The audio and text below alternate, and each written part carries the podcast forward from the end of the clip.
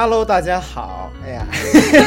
就没说这几个字了。是的，有我们我们我们我上次做节目都是我刚来新加坡，然后我上一次呃放节目是都不是我的节目，是我我们我前夫的节目。然后然后就是呃很搞笑。然后他现在自己开始做节目了，我们也要断然断然，他网名断然，开始自己做节目了，然后就开始那个呃给他导流，所以引起了不错的反响。然后今天这一期又是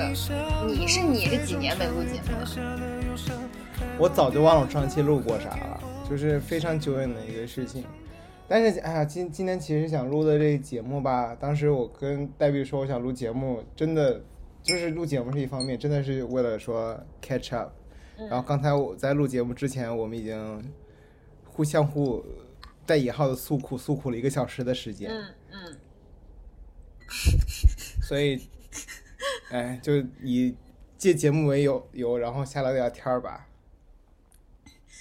嗯，不过我觉得我们还是应该把这个呃 regular 提上日程。不过我先讲一下。特别搞笑的心路历程，因为其实前段时间我挺想录节目的，但是呢，嗯，我居然没有默认把你和刘思怡 include，我当时完全在在潮友里 找那些比较我认为比较闲的人，直到如果有这个想法一段时间之后，你突然来找我们来录节目，说，哎，对啊，我还是可以找周雨辰录节目的。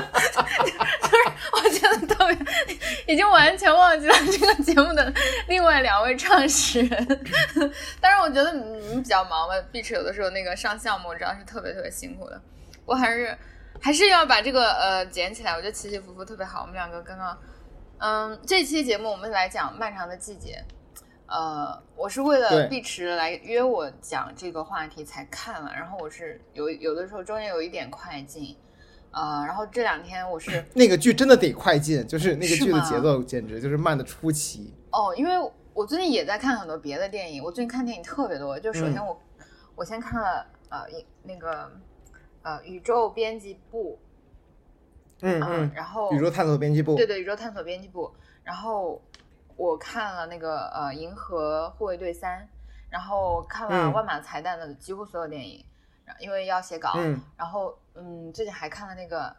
法兰西特派的导演的之前的那部特别经典，那个叫什么什么《布达佩斯大饭店》啊啊，对，所以就是最近看的反而比我过去在北京的三年看的电影都多，因为那那三年我是真的没怎么看电影。然后我发现我看《漫长的季节》其实是有点看不进去的，我很吃惊，因为我在微博上就是 OK，我第一次看到《漫长的季节》是我关注这个博主，他居然说。漫长的季节在他心目中和火线并列成为经典，我当时特别的震惊。就是火线 YS，大家听说过吗？那是美国神剧，就是在没有《冰与火之歌》这这个这种类型以前，它是能突破好莱坞那种爽剧。然后，呃，豆瓣评分好像也是九点四还是九点几的神剧。然后当时就在想这是啥，但是后来我觉得，因为国产剧评评价标准等等吧，就是。我没有太关注，嗯，然后后来我发现 有三波争论，第一波是那个《漫漫长季》有多好看，第二波好像是关于演员什么的，我我忘记，还是关于港商的争论，因为嗯，港商在好像中国的影视呃塑造里一直承担一个外来者和那种对标对比的那种，然后嗯 嗯，第三就是嗯，关于这部剧到底是不是父权的凝视，哇，那吵的简直是。我都不敢看了，你知道吗？就就是后来还是还是看了一下。所以你喜欢看吗？碧池？我真的是因为刚开播，然后就是周围人都在看，朋友圈都在刷，然后包括主要是因为辛爽导演，就是啊，确实是虽然是一个作品没有那么多的一个，算是。从资历角度来说，他坦言坦诚来讲，他确实是个新导演，但是因为确确实是前作前作的口碑和效应确实过于喜人，隐秘的角落，嗯，直接开创了就是那个爱呃爱奇艺的迷雾剧场的相当相当于是开门红的这样的一个状态嘛，然后包括这次的《爱上季节》也是他的第二部电视剧作品网剧作品嘛。啊，然后也直接在腾讯平台上面以一个 X 剧场第一个第一个作品的这样的一个身份，然后就是引起了这样的一个热议，然后直接把这个评分顶到了好像是应该是豆瓣的那个国产剧的最高分的一个是是创纪录的然后所以当时是对，所以当时觉得说啊，那确实是需要看一下，但是真的是看的过程就是很纠结。嗯主其实先先不说其中引起的争争议的问题吧，就是你觉得你的观看体验怎么样？我我先讲，我看过《隐秘的角落》，To my surprise，、嗯 那个时候是被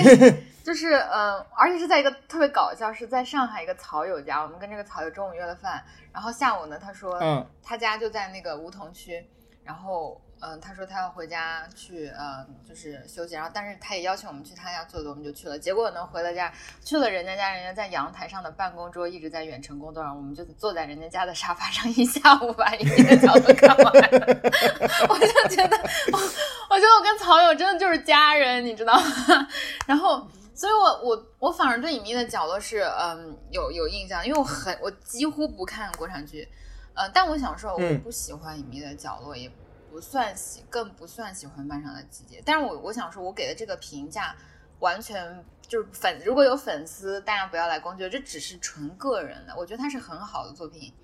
呃，就是掰嗯客观的各种 standard，、它的完成度很高，然后它有各种各样的人物，然后它的呃剧情，呃，就是所有它埋下的伏笔，其实都还是有抖出来的这个。所以我想说，嗯工业水平上，它的各个方面绝对都是及格线以上，甚至可以说是优秀的。但是我只是我的嗯个人的 taste，、就是，嗯，可能因为，呃，第一就是我先说漫长的季节吧，因为漫长的季节是我不知道为什么，我就完全是眼睛不喜欢，就是漫长的季节的调色非常的，你不觉得非常的像加了那个 Instagram 滤镜？啊，有有一点那个那个感觉，我觉得特别的明媚往复古色媚调上调，嗯就是医院的那种，就是东北。嗯，首先这个故事的设定，我就印象特别深。它第一个开头是玉米田，然后就是拉高拉高，然后给到那个呃、嗯车上啊等等吧。就是我是特别明显能感觉到，呃，摄影啊，不论是导演什么，他们是有有在用镜头运镜各种各样的语言来展现他们的主题。可是我不知道为什么他对我的眼睛就是不和谐的。但是这是个很主观的评价，我觉得这是因人而异的。就是你喜嗯欢的，当然我觉得 OK，因为我能感受到他完全是比其他的那一些可能要更用心吧。所以我是给的这样，然后嗯就我，但是我觉得它太明媚了，就是嗯。我的眼睛没有在这种主题上喜欢这种明媚，我觉得它明媚的像那个艾米丽在巴黎。To be honest，真的就是怎么可以有这么这么好看的绿色和这么好看的各种各样的颜色？就是对我而言，这种配色和色调就是和它的氛围是很不搭。我当然并不是说一定要刻板印象说东东北老区就得是特别灰暗的，都得各种很破旧。其实它也是破旧，但是我不知道为什么对我的眼睛就是不和谐，这是第一点啊，就排除别的，可能也只是我的个人的品味。然后第二是我觉得，就是我现在的呃意识到，因为我自己有嗯，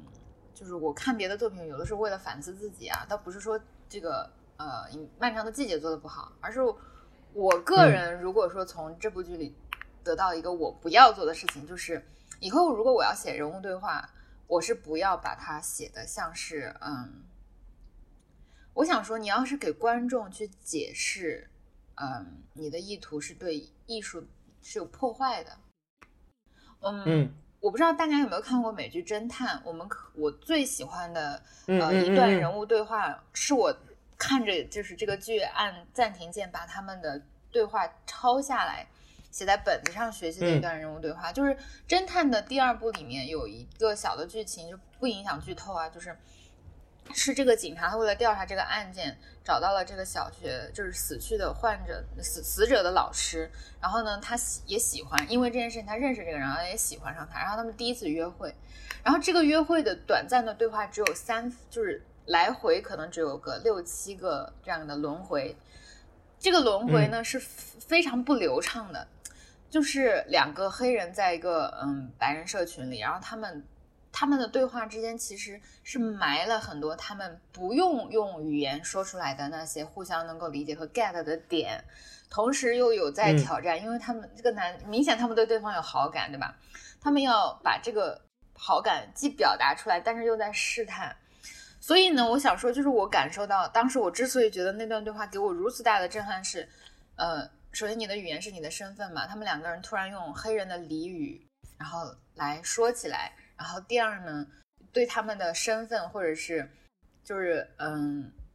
因为这个男生是想知道这个女生有没有老公或者是不是 in a relationship，对吧？这这种是这么怎么问出来？就你会发现，其实他把人的意图。呃，推动推动剧情的发展，因为他们两个的嗯见面的理由还是要为了这个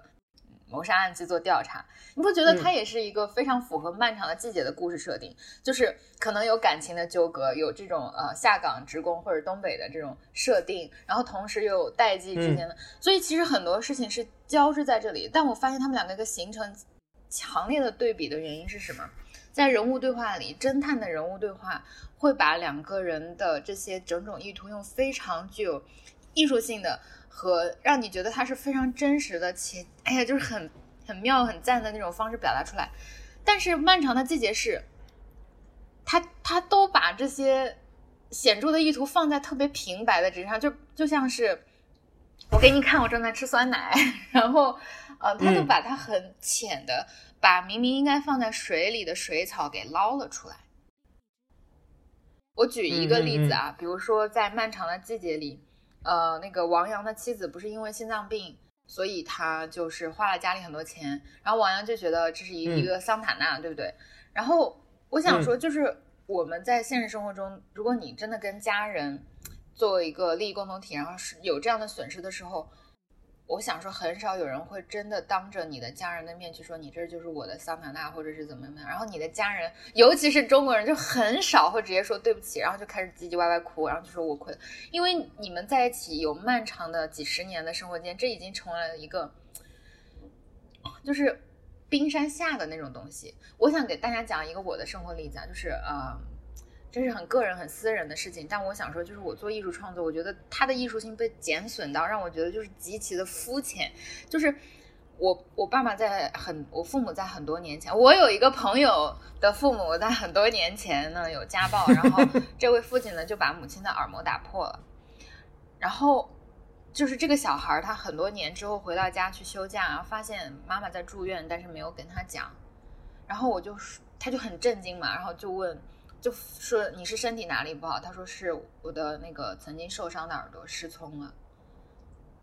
就是又失聪了。他其实是耳膜打破之后，因为其他的原因，然后等后遗症，所以他现在要去做这样。所以其实我想说，就是如果十年前或者十五年前的一场非常剧烈的家暴发生，给一个人带来伤害。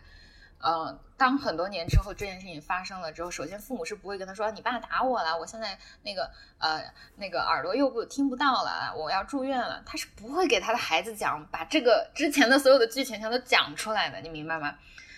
呃，第二是当这个孩子回到家，妈妈不告诉他他在这个嗯住院，然后问他这种原因的时候呢，他也不会说啊就是你爸当时打我，现在又听不到，他肯定就只是说我我的这个耳朵又失聪了。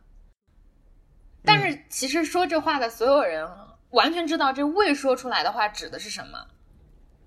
明白吗？就是，所以我想说，就是我对《漫长的季节》的那个感觉，就是导演和我不知道是不是现在的中国影视剧的创作，就是大家没有一种嗯底气去把这种未说出的话埋得更深，或者从剧情的别的方式通过镜头，因为我觉得。呃，影视的最好的一点就是它和写小说的创作和纯粹写作的创作之外，就是因为它比起纯文字字里行间之外，有更多的空间，你可以从镜头或者视觉语言来展示这些未未能被讲述出来的东西。可是我觉得吧，《漫长的季节》里面每一个，因为它首先是一个悬疑剧，它埋下了非常多的线。然后他可能除了在这个埋下来的线，就是这个子代的沈墨和王阳之间的这些事情，他没有刚开始的揭开。他在交代人物背景，还交代什么的时候，他都就是我觉得你得借他山之石，你得借别的事情，你得你可以让别人来议论的时候，嗯，来讲。但是他都让主人公自己去讲，就是我当时其实很不喜欢这一点，就是呃。加就是这这一点让我觉得完全是对艺术创作和艺术表达是有减分的，是有减损的。就是当每个人物就直直呱呱的对着镜头说，然后那尤其是那个妻子王阳的妻子叫什么呀？就哭哭唧唧的一个闲，就是不是妻子，就是他在医院里，呃，应该就是吧，因为我有点混乱了。反正就是他不是生病了嘛，然后在那儿，呃，他的就说厂里要给他报销啊，然后他的心脏病的钱还没有报销，然后那就那一段，嗯，我觉得就是这是非常，嗯，当然了，首先艺术创作高于生活嘛，但我觉得这是低于生活的创作，嗯，就是在这些细节上，我自己是有这样，因为这些原因嘛，所以我没有太喜欢，呃，漫长的季节，就是。但是我觉得这完全是个人和主观，或者说特别吹毛求疵，或者完全是从我的角度哈，我还我还是非常认可这是完成度很高的作品。嗯，你觉得呢？你从你的角度，就是我想 echo 一下刚才你那个观点，就是其实总结下来的话，你觉得他就是首首先，我觉得像像辛爽他。他的虽然的样，他的作品样本量很少嘛，只有两，目前只有两部这样的作品被大家所看到。然后一部《隐秘的角落》，一部呃《漫长的季节》。其实他辛爽导演他一直走的就是，虽然我是一个悬疑片，嗯，而且我是一个犯罪悬疑，嗯，但实际上我给你展现的很多东西是一个偏生活流的东西。我展现的是因为一场突发事件，一个。残忍的凶杀案所影响的几个人的生活轨迹，然后这几个人的生活轨迹，他会把这个线铺得非常的长，让你了解到这个人的生命体验是是一个什么样的，然后他的之前是什么样的，他因为这件事情变成了什么样的一个人，然后让你觉得说他这种转变是是，既是他本身就是这样的人，同时他有可能也是因为这次是一场突发事件彻底让他形成了一种转变，这个是一个他所想立的这样的一个。状态嘛，当然我我不是说这个东西很新，因为确实是在美剧近几年的美剧，尤其是比如说像 HBO 系的美剧，他们会很多运用这样的方式，比如像《东升梦魇》，比如像像侦探这样，或者像比如像像《冰雪暴》这样的美剧，他们其实都是在用这样的逻辑，去给你构架一个非常庞大的关系网，但这种庞大的关系网是配合在一个它要构建一个完整的。一个生生态，嗯，这个生态是包含着所有人的非常完整的生命体验在里面的，嗯，然后这个是我觉得他对关系网的构建上来说，这这一点我是觉得认可的，我觉得这个还挺挺厉害的一个角度，因为确实是在目前的国产剧当中，如果你提到犯罪，你提到悬疑，大部分的人依然关注的就是那些呃奇观性的东西，嗯，耸人听闻的凶杀案，然后残暴的凶手以及他为什么会杀人的这样的扭曲的心理，嗯。基本上就这样的几板斧嘛，但是他用了另一种方式去解构这样的一个呃耸人听闻的话题，然后去让你知道说为什么这个凶杀案在这个地方发生，嗯，然后这个这个场域当中的人他们是怎么样的一个状态，嗯，但是另一个问题就是涉及到你刚才那个问题，就是当我选择的拍摄方式或者我的叙述方式是一个纯生活逻辑的方式，嗯，但是我的所有的台词和我的所有的事件体现，它依然是要。变成戏剧逻辑的，对对对，这个东西它的冲突感，对它的对立感或者是割裂感是存在的。嗯嗯，就是他为了让这个人的人物让你觉得记得，然后让你觉得他怎么样，就是感觉这个人一个人，他从头至尾一直只纠结一件事情。对对对对对，是的，是的，嗯，我有这样的感觉，就是呃。就是王想的妻子罗美苏，刚才你说到，他一生当中就只就这一件事情，就是他三万块钱怎么什么时候报销下？对对对对对，是的，就类似于这样的点，就是确实是让你在回想的时候，你会觉得说，呃，好像这个缺了点东西，或者说他所谓的对于生活体验的这种东西更加的浮在表面上一些。对，所所以在这个程度上来说，我觉得对于人物塑造的话，我反而会更喜欢宫彪那个角色，就是那个宫呃秦秦昊演的那个角色，因为他的，尤其是他的当下的，就是他的时间线分为好几块嘛，然后他在当下那个时间线当中，他的那个呃生命体验其实包含着很多的层面。第一个，他是一个没落的知识分子，然后他是一个什么样的一个状态？他是一个呃变从一个当年意气风发的中知识分子，变成了一个现在的一个。也不能说颓废吧，只是一个只是想混日子的一个中年人。但是同时他不一定不一样的一点是在于，他把他当今的理想转化成一些很虚无缥缈的事情，比如他养赛鸽，他期待着赛鸽未来能够能够，就是如果能赛鸽能够养起来的话，他未来就能发大财。嗯嗯，就类似于，然后包包括他会。就是听听闻，他虽然不了解这个行业，他也不了解怎么样，但是他听闻说这个东西能挣钱，所以他去买车牌儿，然后遇到了这一系列的事情，就有一切都以他买车牌为主。就这个东西，在我看来，就是他是做了一些很文学性的一些表达，他把一些很文学性的状状态安排在这个人物身上，让这个人物显得说跟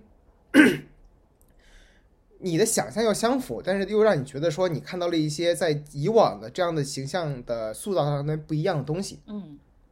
这个是让我觉得有点意思的。但是你说像男主角，就是那个我姑且称之为男主角吧，就是王响这个角色，啊他从他当年是一个劳模，然后呃面对面临下岗，然后那个呃不剧透了吧，反正就是一系列的巨大的变故之后，然后目前是这样的一个状态，嗯，其实是有点顺拐，就是一切都在你的期待范围之内。对，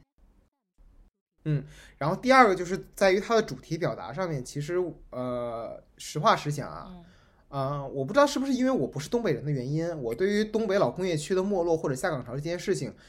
我知道，并且我也了解过，就包括说从影视作品当中有曾经有，比如体系区这样的纪录片，嗯还有像像《钢的琴》这样的非常优秀的中国的独立制制作的电影，嗯然后还有包括像所谓的东北三杰、班宇啊，嗯他们那那那一系列的那些关于东北叙事的一些作品，嗯我都对对对，我都有读过。所以其实上对于整个话题来讲，我是觉得他这部剧并没有给我什么样的更多的解读空间在，嗯就是他依然说那些东西是是我在一些既往的那些所谓的所有的文本当中全都已经见过的东西。嗯，是的，是的，嗯。然后就比如说像包括刘琳那样的，就是呃表面上是一个工厂女工，然后为了生计，然后只能去当夜场的陪酒女啊，然后类然后类似于这样的故事，你你会觉得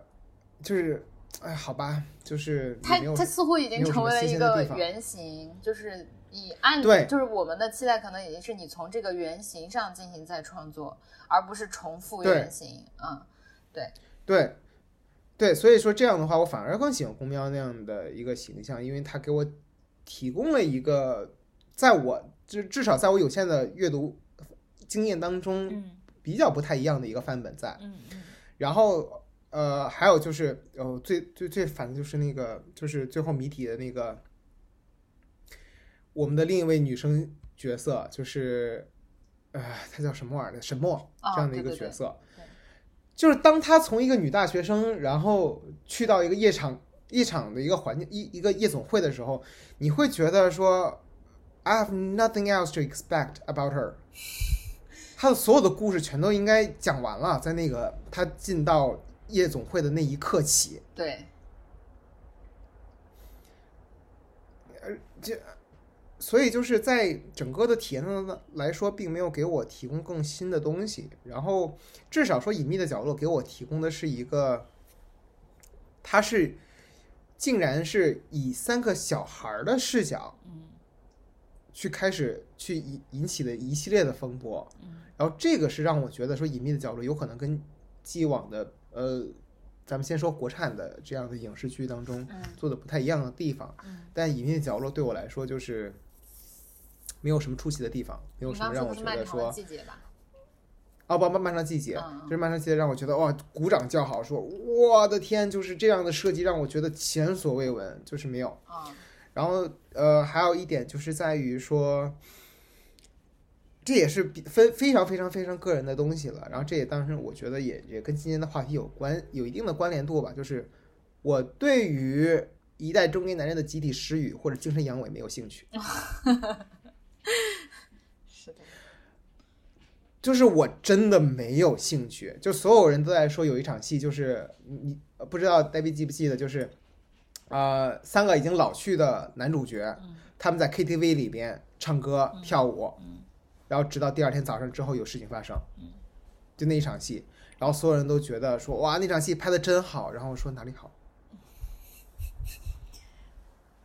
嗯。就是这就是这种中年男人，就是就是自己的抑郁郁不得志，然后自己的那个所谓的精神理想被摧毁，然后如何如何的这种事情，就是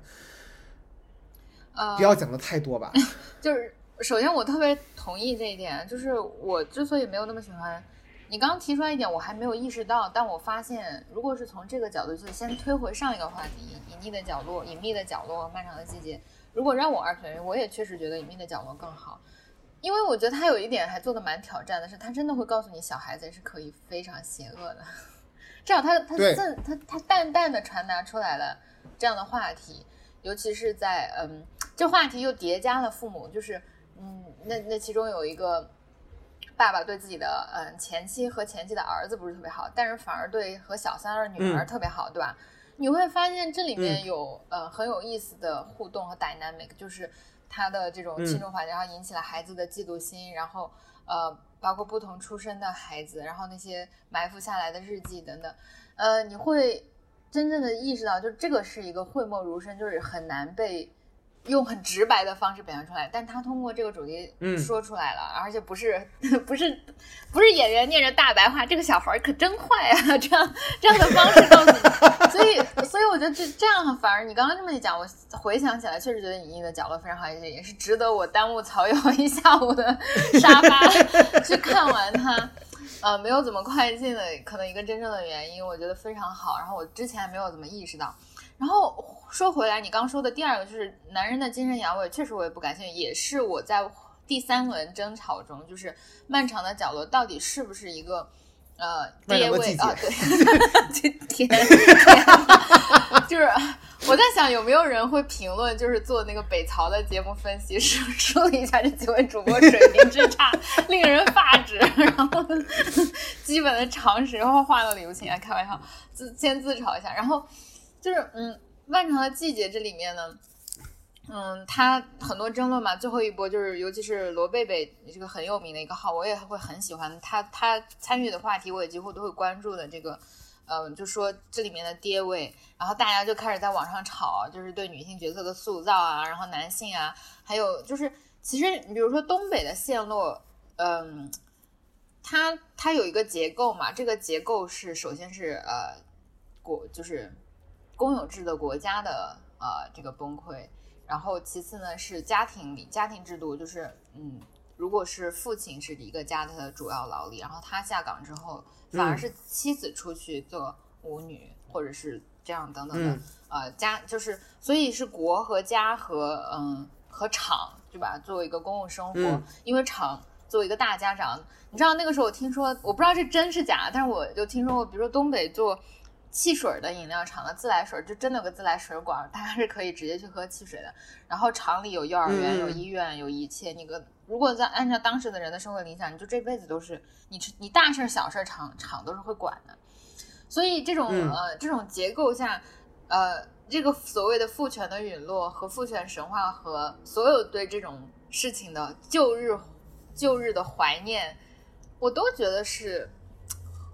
女男性乌托邦的怀念，或者有点父权制乌托邦乌托邦的怀念，它三号号故事的另一面和从来不会被讲述的，就是呃女性在这里面的角色和做出来的牺牲和和被忽视的种种福利和这个结构下的很多问题了。嗯，但是因为毕竟这个，就是我觉得我们也不能说把所有的艺术创作和投射，呃，所有期望都投射在一部剧里。但我还想说，它是低于。就是平均水平的，让人觉得失望。就是所有的刻板的期待，呃，这种刻板的期待比生活还要低。就是我在生活里确实见过那种真正意义上符合呃刻板印象的妻子，啊，这个在我们生活中可能还是蛮多的吧，尤其是在上一辈。可是即便是这样，对他们的这种故意丑化和矮化的嫌疑也非常的明显啊。就嗯，我我是觉得是特别明显，就是女性之间的啊。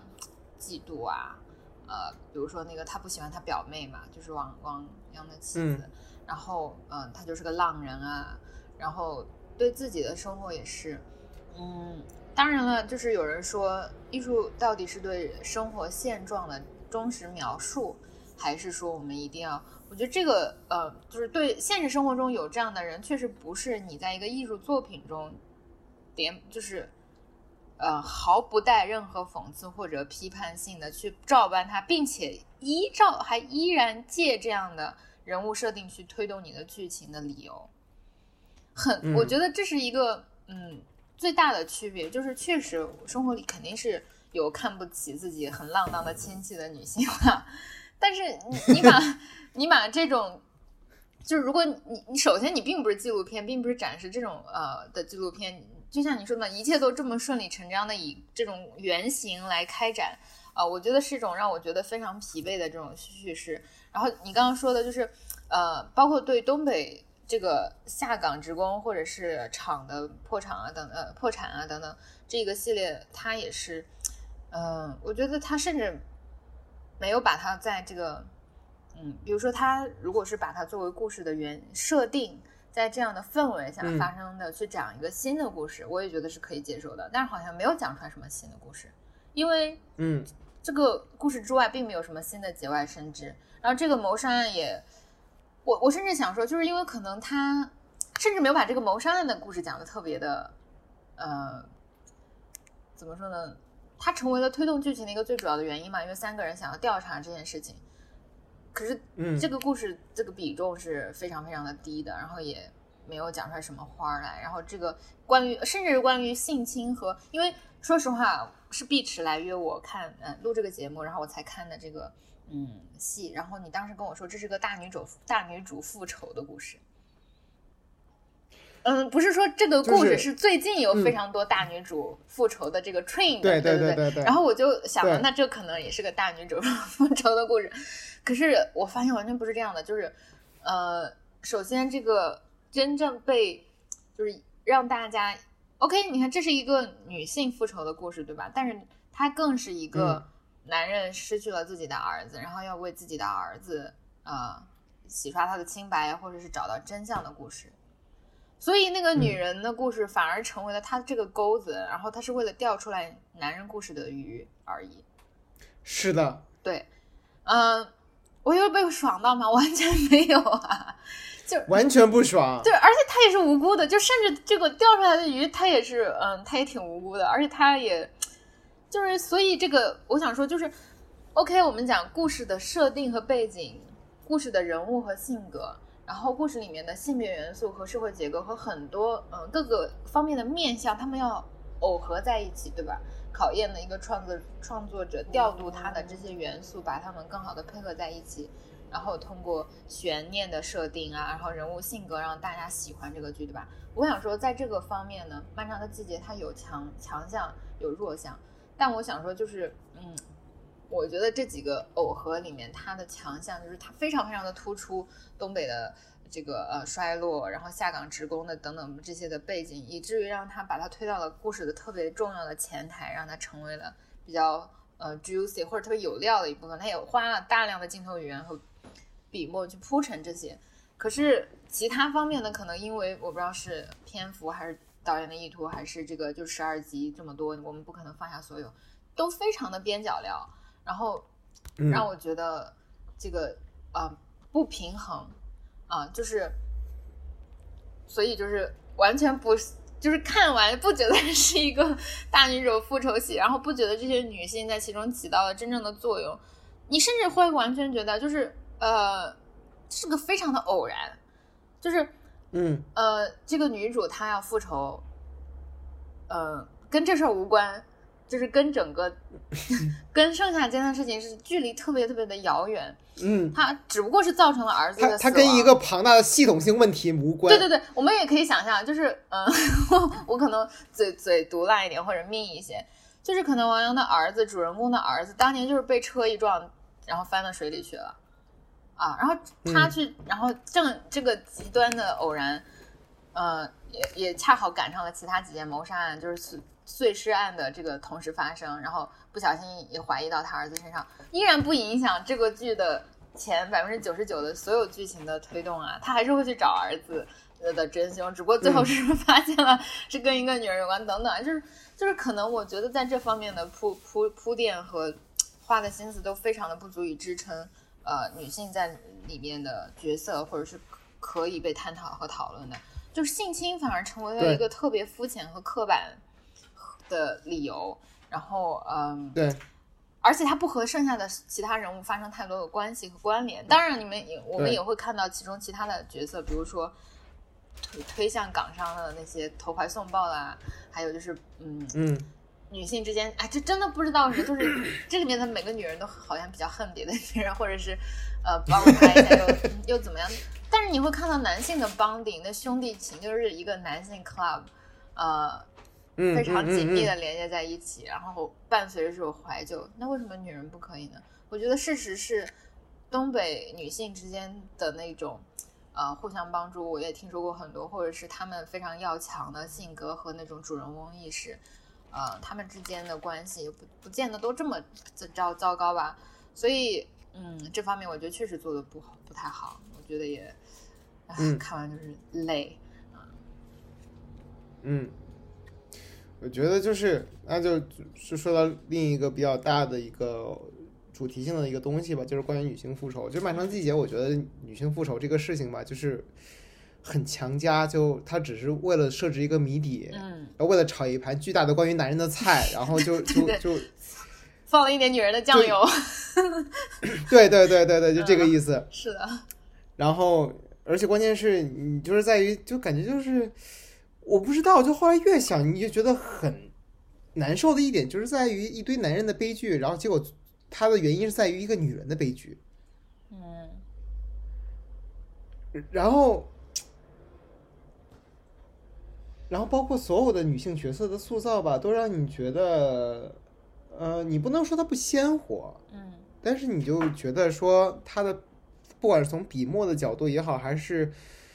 嗯怎么样也好，你都会觉得他们真的就是这个这整个的戏的一个特别特别辅的一个辅料。但是你会把最后的重点压在一个女性的形象身上，然后她最后那个女性的复仇对象依然还是一位女性。嗯，我我觉得你说这点特别好，就是我还我就因为这个想到了，你发现没有，每个女性角色对应着一个她要服务的男性角色，嗯嗯就是就是这个创作团队对人物关系之间的这种比较相对有点呃，它非常简单吧，首先都是一个萝卜一个坑的这样的对应，然后它的服务性太明显了，然后呃，他们之间的互动又太怎么说呢，比较恶意，然后当然也不是不是纯粹啊。首先我说的是一个抽象，可能有的粉丝或者会，因为我在网上稍微做了点功课，看到很多人还是会分析出来这个那个，就是，但我觉得大大致上就这个一个萝卜一个坑特别的明显，以至于让你觉得嗯，就是。嗯嗯我都可以画个思维导图，当然说这这这，或者是我在创作的时候，我觉得还是蛮偷懒的。说实话，就是没有太、不觉得是个精致的作品。呃，如果大家会喜欢，嗯、我觉得不太自然，嗯、有点有点不太自然，嗯嗯，因为我们完全可以想象，我们日常生活的生长，或者你和人建立关系的时候，你你的你的状态不会是这样，所以反而挺失真，就是比较类型化，嗯。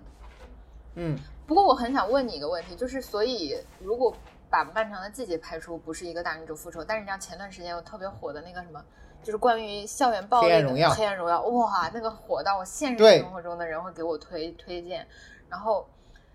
很多博主在微博上就一直在因为这个剧控诉自己，嗯，就是。以前被呃被校园霸暴力经历嘛霸暴，然后同时也讲到《黑暗荣耀》的，我没有看啊，首先是，但是就说其实霸凌者永远都不会觉得自己在霸凌，其实他们永远也不会道歉，等等等等一系列的讨论。那就是你怎么看这种类型呢？我都不敢看，因为因为我也我觉得首先我是霸凌者，啊我也是霸凌者，我我当时都是见就是闭上眼睛，然后按下那个更换键。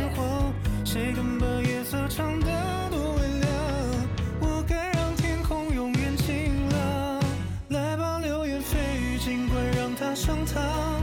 朝着我的幸福背影躲开几场这一道伤硬要床头破浪寻找